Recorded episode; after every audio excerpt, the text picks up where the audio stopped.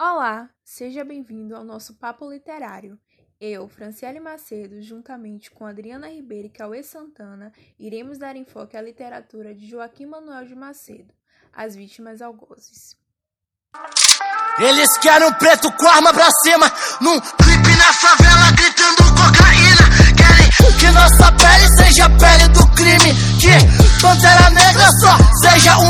Nessa obra, Joaquim Manuel de Macedo aborda três histórias diferentes, mas acaba abordando o mesmo tema principal, a abolição da escravatura de uma forma diferente. O livro é voltado para o ponto de vista dos senhores, como uma forma de vitimizar e mostrar uma visão distorcida dos escravos.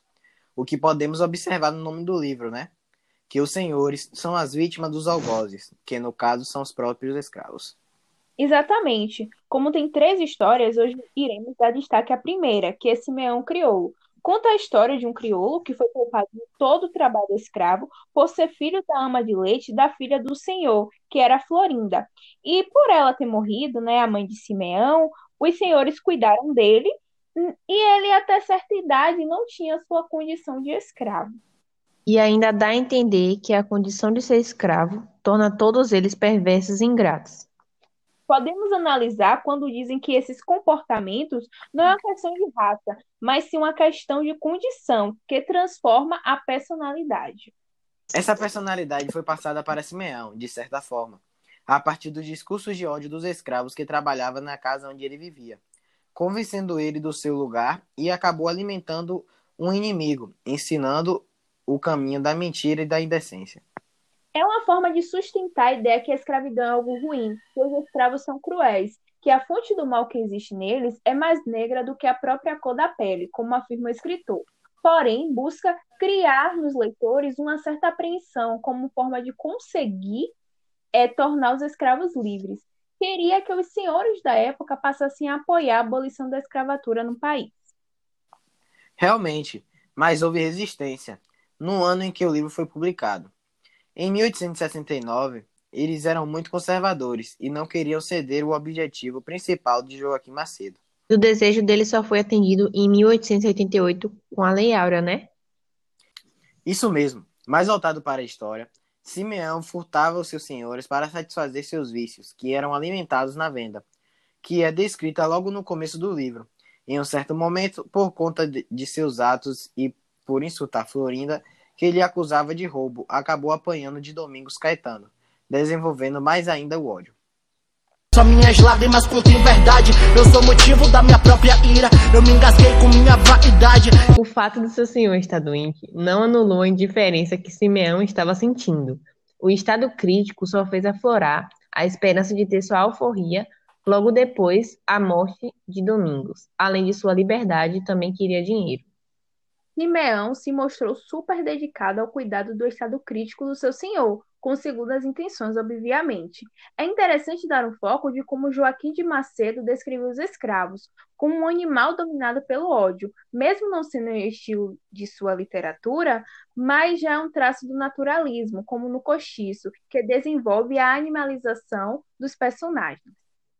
Como um crioulo olhava para Florinda, com desejo, o que acabou despertando forte fúria e desolação por conta do casamento da filha do senhor com o hermano que em Simeão não se dava muito bem, pois, pelos problemas passados que teve por visitar uma escrava na casa do futuro marido de Florinda, ocasionando uma grande confusão. Domingos Caetano queria que o casamento acontecesse logo, porque já sabia do seu estado de saúde, então queria um protetor para sua esposa Angélica e a sua filha, além de uma figura masculina para cuidar dos negócios. A doença do senhor estava deixando Simeão triste e contrariado, porque a sua liberdade estava demorando.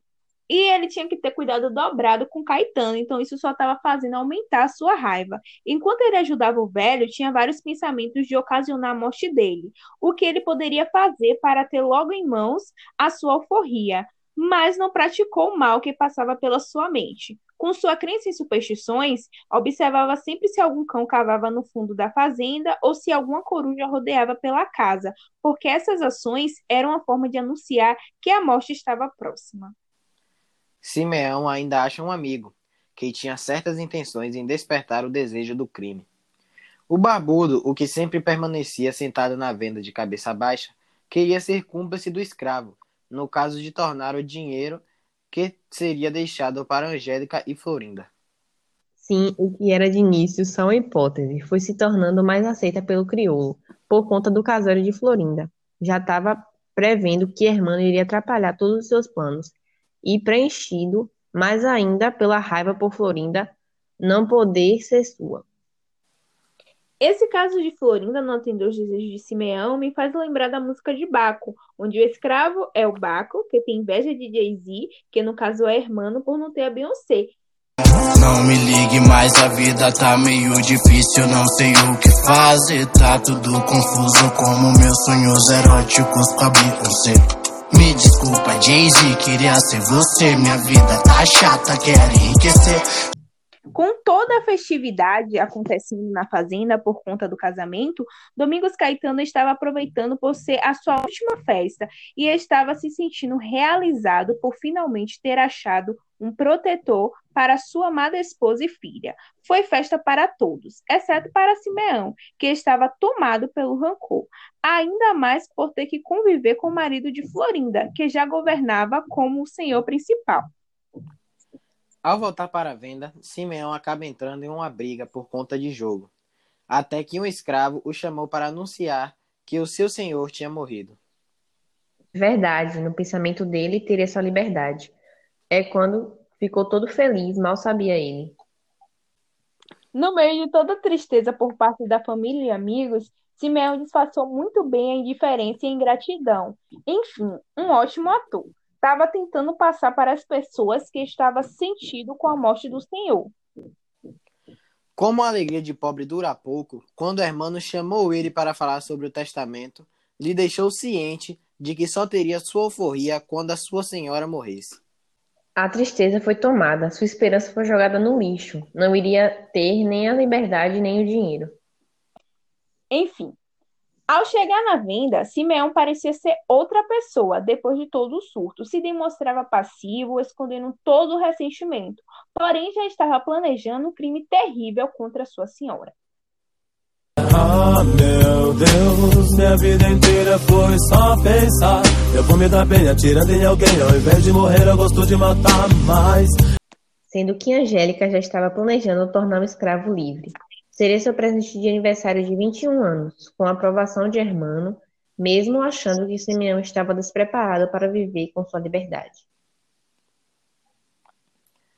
Ainda a viúva deixou claro que estaria disposta a ajudá-lo no que precisasse. Os senhores do Brasil na literatura são vistos como prestativos ao tornar a vida do escravo flexível. Chegando no último capítulo do livro, Simeão coloca em prática o seu terrível plano, o que já foi mencionado aqui e vale lembrar é na questão das superstições, que na noite em que o escravo vai colocar o plano em prática, a coruja estava rodeando a casa, ou seja, indicando morte.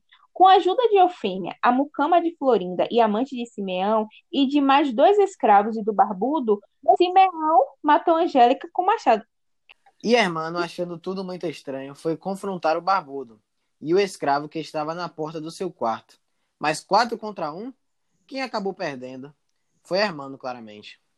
Simeão não perdeu a oportunidade e foi agarrar Florinda, satisfazendo seu desejo, mas seu marido ainda tentou ajudá-la, cravando uma faca no escravo.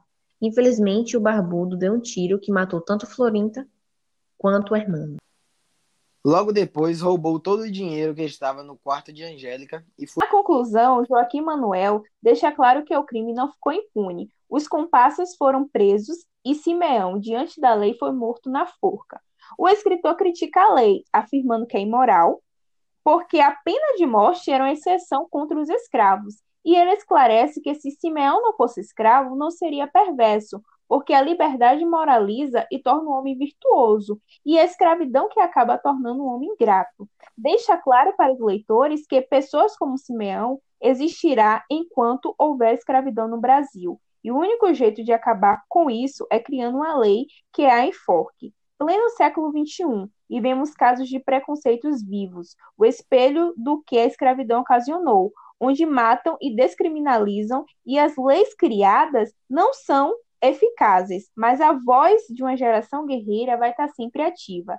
Seremos a resistência. E esse foi o nosso papo literário. pode me pisar evitar minha canção. Mas, mas tu não pode evitar que eu toque seu coração.